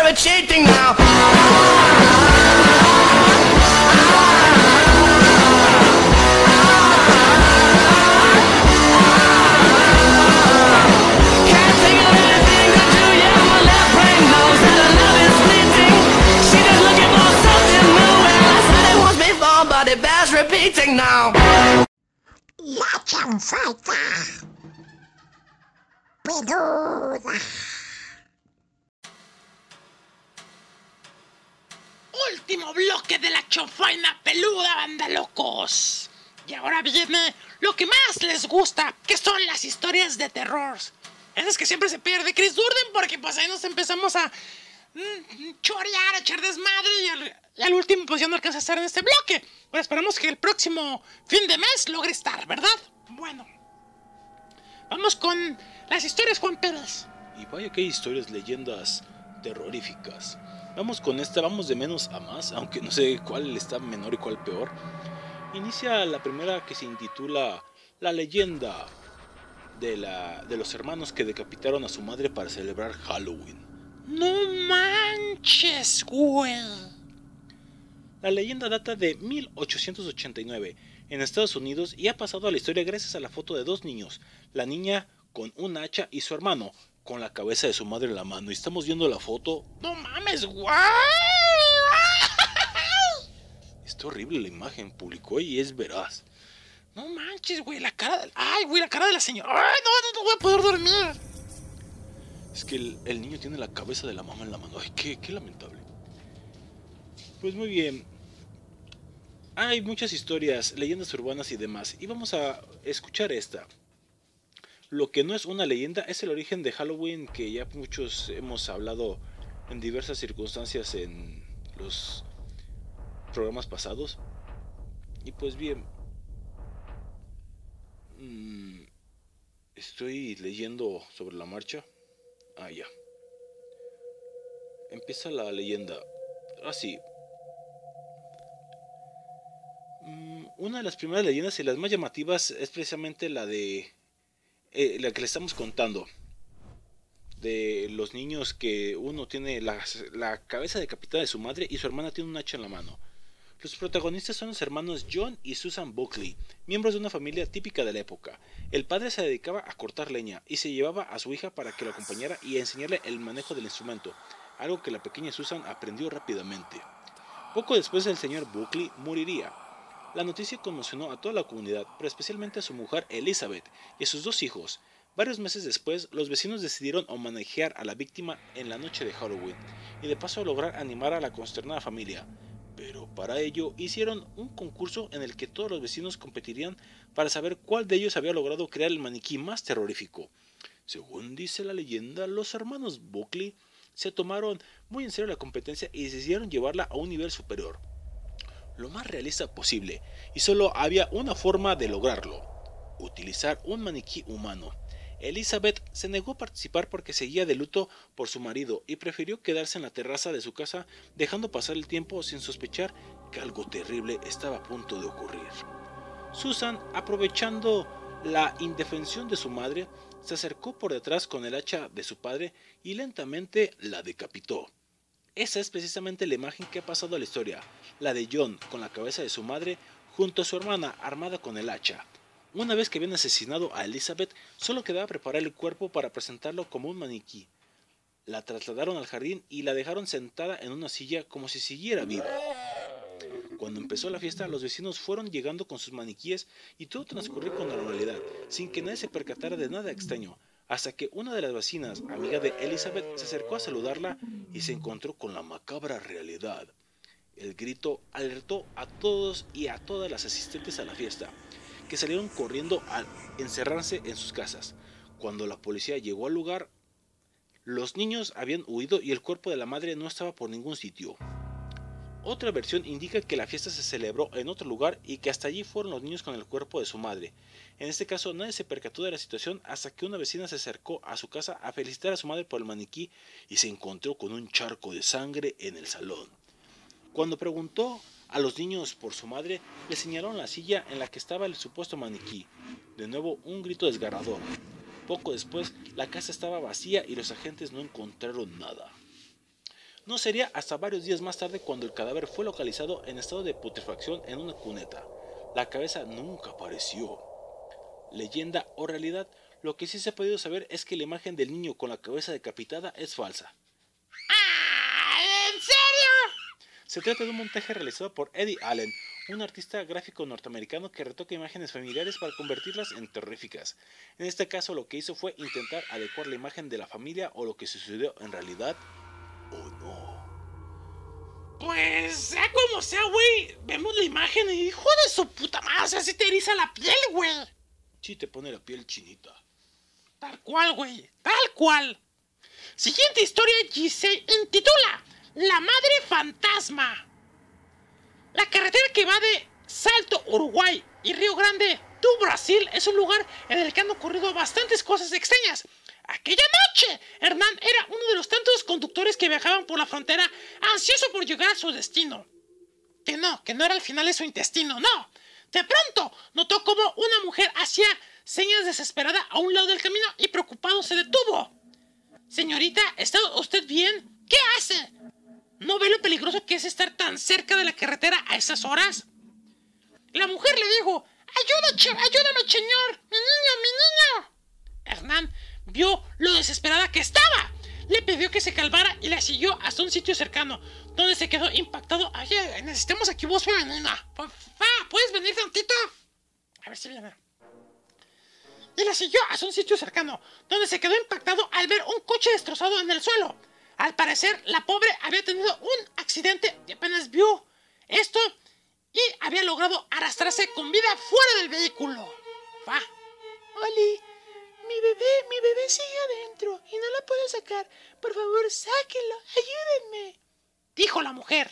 Hernán escuchó el llanto de un bebé y sin perder el tiempo se metió entre los escombros del auto como pudo para sacar al pequeño. Ese se encontraba todavía sentado en su silla especial para el coche, llorando como un condenado. Forcejeando bastante, Hernán deshizo el cinturón que lo aseguraba en su lugar y lo tomó en brazos. Lo tengo, señorita. No se preocupe. Tengo a su bebé. El joven se quedó perplejo al incorporarse y ver que no había ni rastro de la mujer. Sintió que el niño que resbalaba en sus manos y cuando lo miró, ese también había desaparecido, al igual que el coche accidentado. Nervioso y muy pálido, Hernán regresó corriendo a su carro, diciéndose que lo que acaba de ver no podía ser ninguna, alucinación, era real. Todos había visto tan real el accidente, la chica, el bebé entre sus brazos. ¿Me estoy volviendo loco? Se dijo antes de retomar el viaje de regreso. Al llegar a su casa, su familia lo vio tan asustado que Hernán tuvo que contarle lo que había pasado. Absolutamente todos se mostraron escépticos. Mm, Ya, ya, ya, por favor, para, para esto. Te, quizá te lo imaginaste o te quedaste dormido mientras manejabas. Este- ¿Estás seguro que no tomaste nada? Le decían a Hernán, pero este casi se arrepintió de haberles contado aquello. Hasta que su tío, un hombre que también se le daba mucho viajar por carreteras, lo miró muy serio y le dijo: Yo te creo, Hernán. Y es más, esta no es la primera vez que escucho algo semejante. Verás, llevan varias veces que un conocido me cuenta la misma historia. Tienes que saber, sobrino, que hace muchos años un- una joven se estrelló en el mismo lugar en donde estuviste. Desgraciadamente, nadie pudo llegar a tiempo para salvarla y tanto ella como su pequeñito murieron. Pero ella parece no haberse dado cuenta y es por eso que no deja de regresar una y otra vez para intentar salvar a su hijo. Una especie de bucle infinito. Hernán sintió escalofríos por todo el cuerpo. Solo te diré una última cosa, sobrino. ¿Qué, tío? Qué bueno que te detuviste a ayudarla, porque todos los conductores que la han ignorado, misteriosamente, han sufrido accidentes mortales. ¡Ay, güey! ¡No manches! Ese se intituló La mujer fantasma en la carretera. Estuvo interesante. ¿eh? Mucho, güey. Vamos con la siguiente historia. Que esta se llama también La Madre Fantasma. ¿No será la misma? No, esta es de Wattpad. Muy bien. Una vez en una casa que en la actualidad, gracias por cierto, Fa, por participar. Aquí sigo si me necesitan. Ok, gracias, Fa. Repito, la madre fantasma. Una vez en una casa que en la actualidad es muy vieja, vivían una madre y una hija. La madre se llamaba Mars y la hija Isabela. Isabela sufría, sufría. Sufría tisis, una enfermedad que producía terribles ataques de tos. Isabela jamás pudo levantarse de su cama. Siempre estuvo apoyada al cristal de su ventana mirando cómo jugaban los demás niños. Un día, Isabela decidió que quería salir una vez en su vida al patio. Salió acompañada de su terrier, Sam. Estaba en el patio cuando empezó a nevar y se cayó al suelo. No se pudo levantar y la nieve le iba cubriendo el rostro y se vio en su cuarto con su madre dándole chocolate caliente. Isabela estaba cada día peor y su madre no la aguantaba más. Fue a médicos y a curas, pero nadie la pudo ayudar. Fue a un practicante de las artes oscuras si podía ayudarla y le dijo, Ay, pues ¿sabe qué, señora? No hay más remedio. Su hija debe morir. La madre salió corriendo asustada. Pasaron los meses y la madre no podía dormir sabiendo que su hija sufría. A su hija le dio un último ataque de tos y la madre ya no la aguantó más. Cuando su hija dormía, la mató. Ay, güey. La madre, aterrorizada, se sentó en una mecedora y no hizo absolutamente nada. Estaba tan traumatizada que no comió ni durmió y al tercer día murió de desnutrición. Ahora la casa está vacía, pero el espíritu de la madre ma- fantasma sigue ahí sentada en la mecedora. No manches, güey. Esta fue la historia de la mamá fantasma. esta historia se llama Tres son multitud. Esta no habla de una madre como tal, pero habla de una hermana y su abuela. Era una noche fría de invierno, muy gélido. Estaba con su hermana y su abuela, a la que las dos hermanas querían muchísimo. Esa noche, su abuela le tenía que contar algo de máxima importancia a las dos niñas.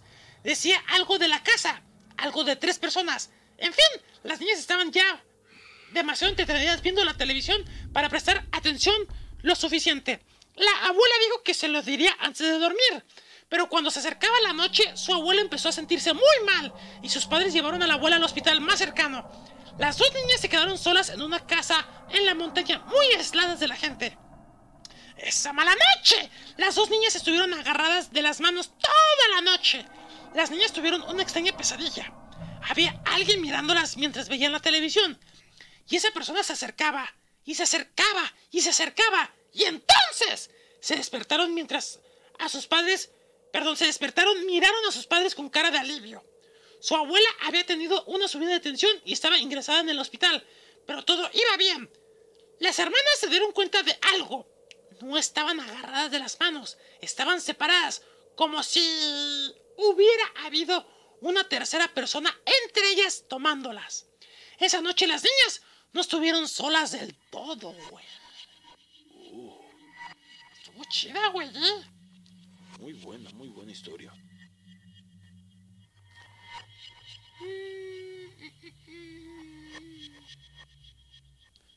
La siguiente historia se llama Las gemelas.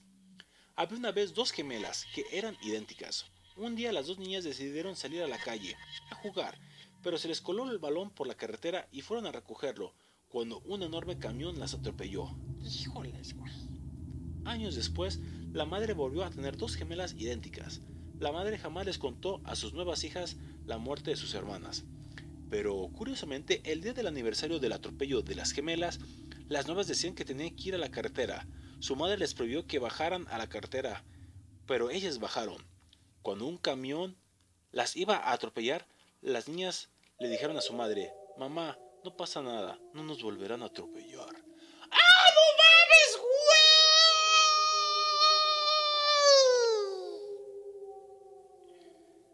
Vaya. Qué historia, ¿eh? Cortita, pero hijo de su puta madre, güey. Siguiente historia se llama La madre descuidada. Sara siempre había querido tener una gran familia. Tenía un gran instinto maternal y no le importaba quedarse en casa para cuidar a sus hijos. Su matrimonio le había dado tres pequeñitos a los que quería mucho. Rodrigo, el mayor, de 7 años de edad, seguido por Santiago, de 6, y Angie, la más joven que todavía no había cumplido ni un anito. Su madre los procuraba con toda la paciencia que podía, pero cuidar a tres niños y hacerse cargo de los quehaceres de la casa era un trabajo demasiado extenuante para una mujer sola. Su marido, Jonás, trabajaba como ejecutivo en una empresa, pero prácticamente no llegaba a su domicilio más que para dormir. Apenas tenía tiempo para compartir con sus hijos y nunca podía ayudar a su esposa porque alegaba sentirse demasiado fatigado. Trabajo muy duro para mantener a los niños y a ti. Tú estás en la casa todo el día. Era su réplica favorita cada vez que Sara le reclamaba. La noche anterior al horrible día en que la desgracia tocó a su puerta, ambos, ambos habían acudido a un concierto nocturno para evadir un poco la rutina familiar. Llegaron tan tarde a casa que Sara apenas pudo dormir. Al día siguiente, Santiago se llevó un disgusto al descubrir que... Perdón, al día siguiente se llevó un disgusto al descubrir que Santiago había mojado la cama. Como vuelvas a hacer esto, te cortaré el pipí. Lo amenazó mientras arrancaba las sábanas para ponerlas a lavar. Se dispuso entonces a efectuar sus quehaceres con un dolor de cabeza terrible, malhumorada y cansada entre los gritos de los niños que peleaban por cualquier cosa y los llantos de la bebé. Fue una jornada larguísima para ella.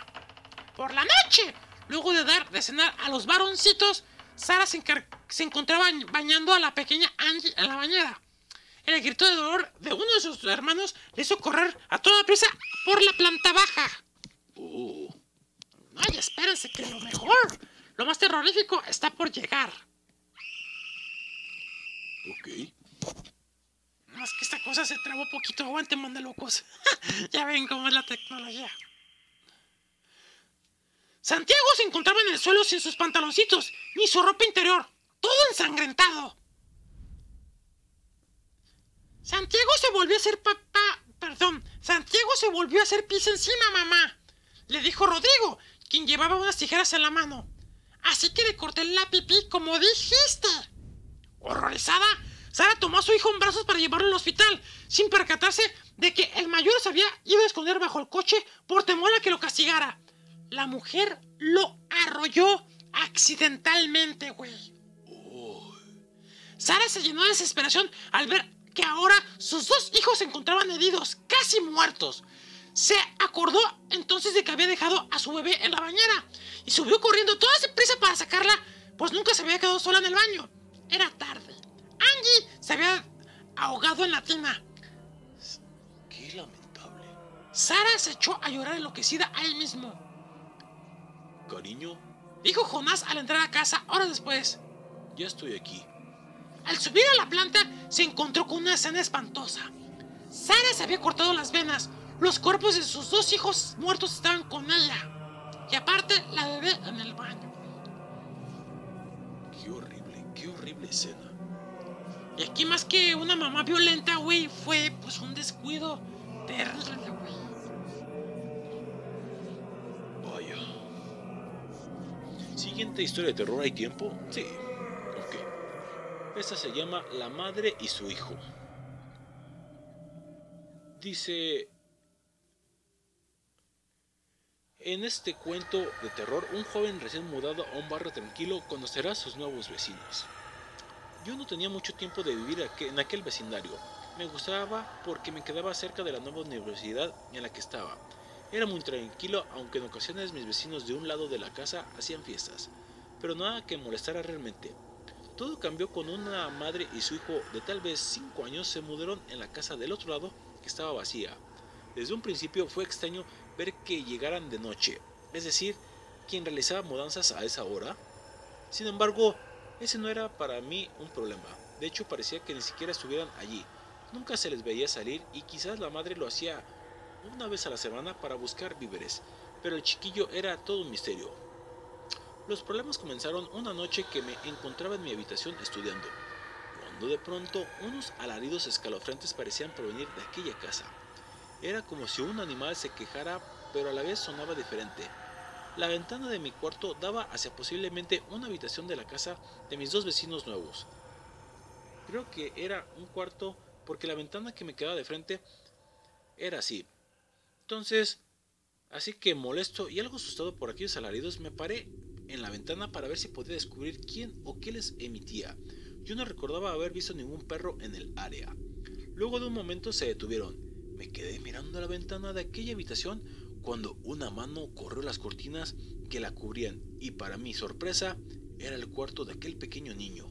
Yo no reaccioné, simplemente lo miraba y él a mí, pero su mirada, aún en la oscuridad de la noche, se notaba que era como si me odiara, como si lo hubiera descubierto.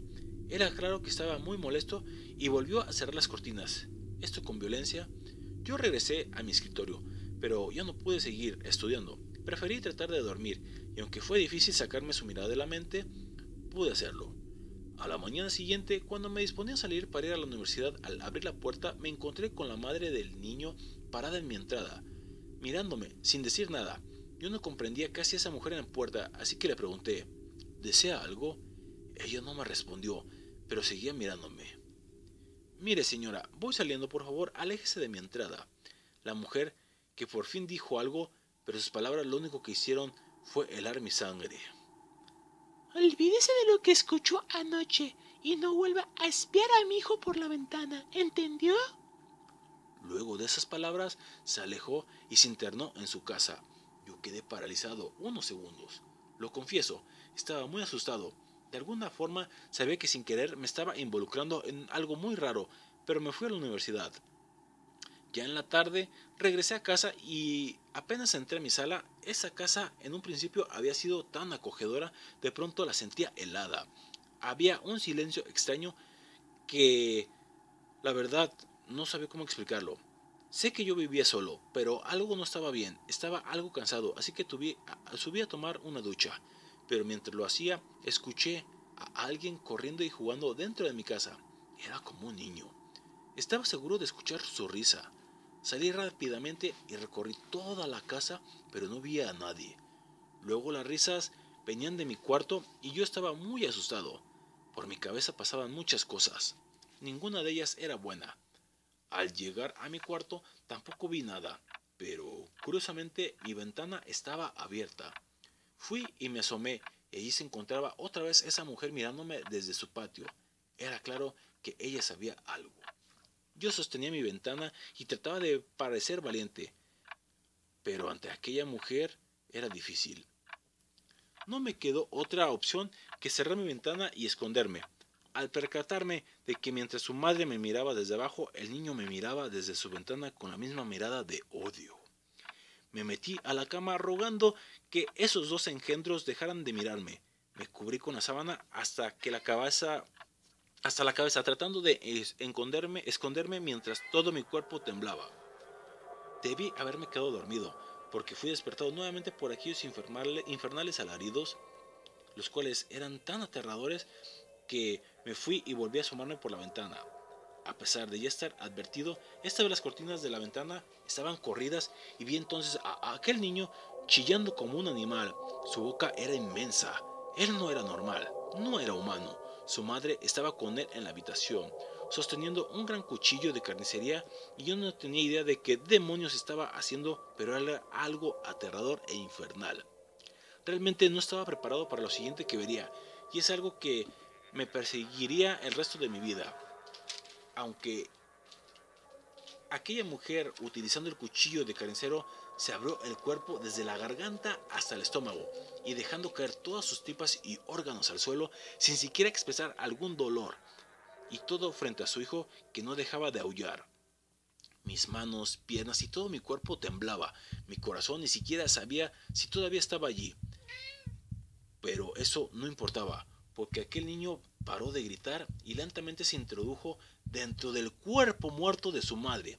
Poco a poco metiendo sus piernas y brazos y justo antes de meter la cabeza se dio cuenta de que yo observaba desde mi ventana o tal vez ya lo sabía, porque me miró una vez más y sonrió. Yo corrí, llamé a la policía denunciando que alguien se había suicidado en la casa de al lado. Tardaron 15 minutos en llegar, los cuales los pasé yo encerrado dentro de mi armario, tan asustado como si yo fuera un niño pequeño, pero lo que acababa de vivir no era para menos. Al ver las luces rojas y azules aproximadamente cerca de casa, salí corriendo a recibirlos. Ellos trataban de calmarme, pero yo estaba muy asustado, y al parecer todos los otros vecinos salieron de sus casas para ver qué pasaba. Todos fueron donde estaba la policía y yo preguntándose qué había pasado. Yo les expliqué todo a los guardias, pero todo el mundo me veía como si yo estuviera loco. Los vecinos tenían caras de perdidos. Entonces me exalté y les dije, ¿pero por qué me ven así? ¿Qué esperan para entrar a esa casa? Hay probablemente un cadáver allá adentro.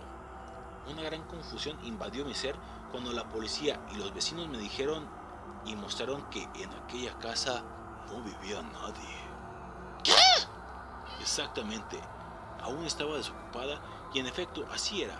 Sin embargo, yo no lo podía creer. Mi mente me jugaba una mala pasada. ¿Realmente lo imaginé? Yo les decía, pero, pero, pero, ¿qué acaso nunca vieron a la mujer y su hijo en esa casa y los alaridos todas las noches? Eh, no, joven. En esa casa no vive nadie. Le recomiendo que vaya a descansar. A veces mucho estudio y cansancio les puede afectar. Todos se alejaron de mí. Mis vecinos me veían como un loco y la policía se fue sin levantar ningún informe. Yo regresé a mi habitación pensativo, asustado, sin comprender nada de lo sucedido. Me senté en mi cama por un momento mirando hacia la ventana. ¡Otra vez! No entiende, ¿verdad? Decidí asomarme nuevamente abriendo mis ojos lentamente, esperando ver algo, pero lo único que había era una casa vacía, esperando ser habitada. Me di la vuelta para regresar a mi cama, pero sentí que algo me detuvo, una sensación, algo me pedía que mirara otra vez, y yo estaba aterrado, pero era mayor a mis fuerzas la tentación. Tenía que salir de dudas, así que me asomé nuevamente Y valió esta vez, Una mujer completamente desnuda con una enorme cicatriz que le llegaba hasta el estómago estaba parada en el patio de aquella casa mirándome desde abajo con ojos de odio hacia mí. Intenté levantar la mirada y mirar hacia la ventana del cuarto de aquella casa, pero no lo hice. Al día siguiente me fui del vecindario para no regresar jamás.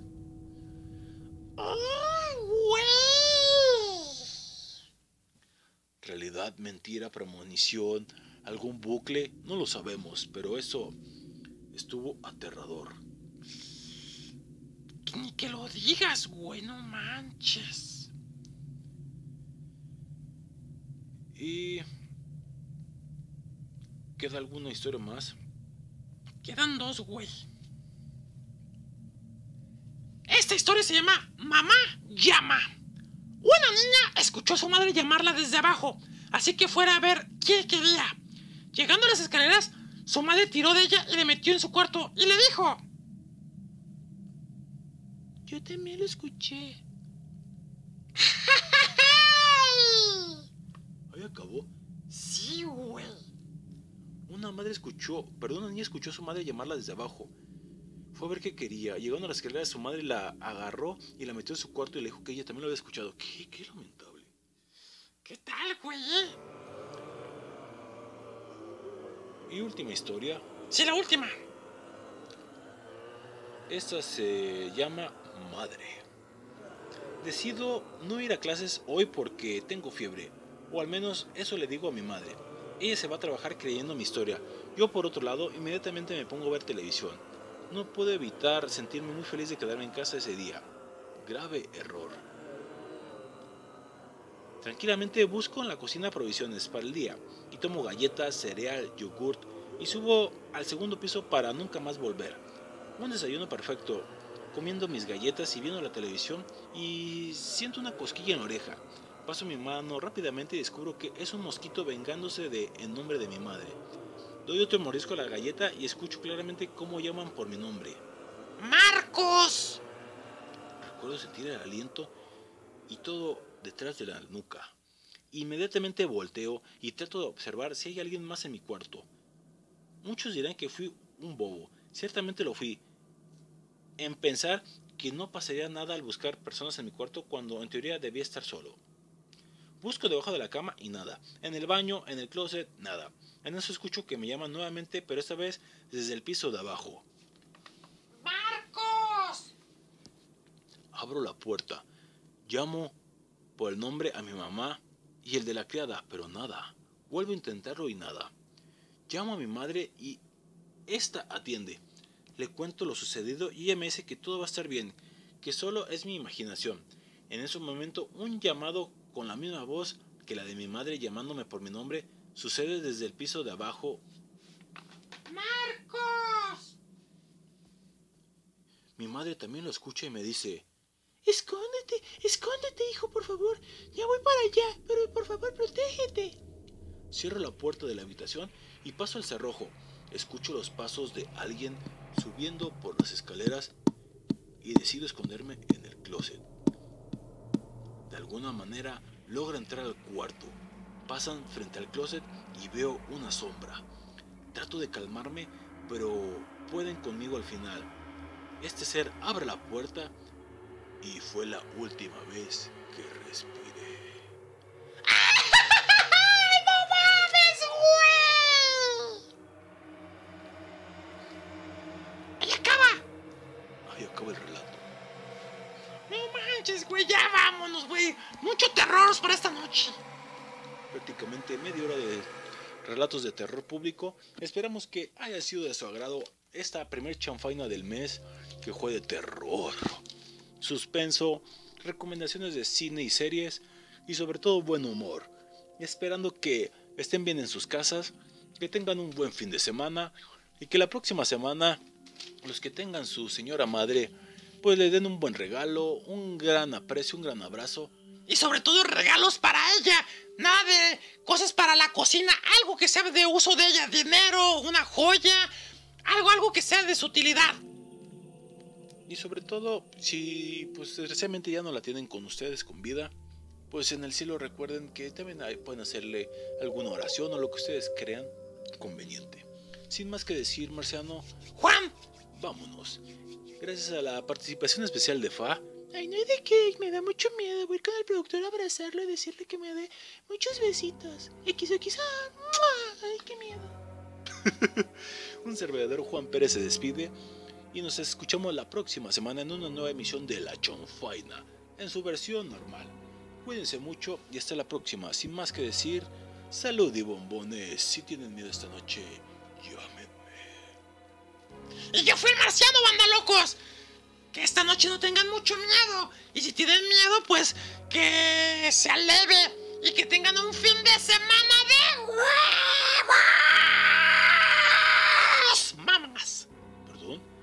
¡Huevos! Mamas. ¡Adiós! Qué lamentable. Salud. Ay, ahora sí tengo que decir la canción porque la semana pasada me apendejé, no la presenté. Última canción que viene a cargo de los Yeah Yeah Yeahs con la vocalista de este grupo que también es una mamachita llamada Karen O. La canción se llama Date with the Night. Que si todos tenemos una cita esta noche. Para volver a escuchar a Chanfaina si quieren en Spotify, Anchor, iBox y donde ustedes quieran. ¡Adiós! Salud. No manches, güey, la última historia estuve pasada de lanza, güey. Sí, el final estuvo aposeótico. Ay, güey. Yo tengo miedo, voy con mi productor. Pues vamos, yo también voy. No, pues mejor todos, güey, hay que abrazarnos todos ahí, güey. y pues mejor encuerados, ¿no? Perdón. De su puta madre.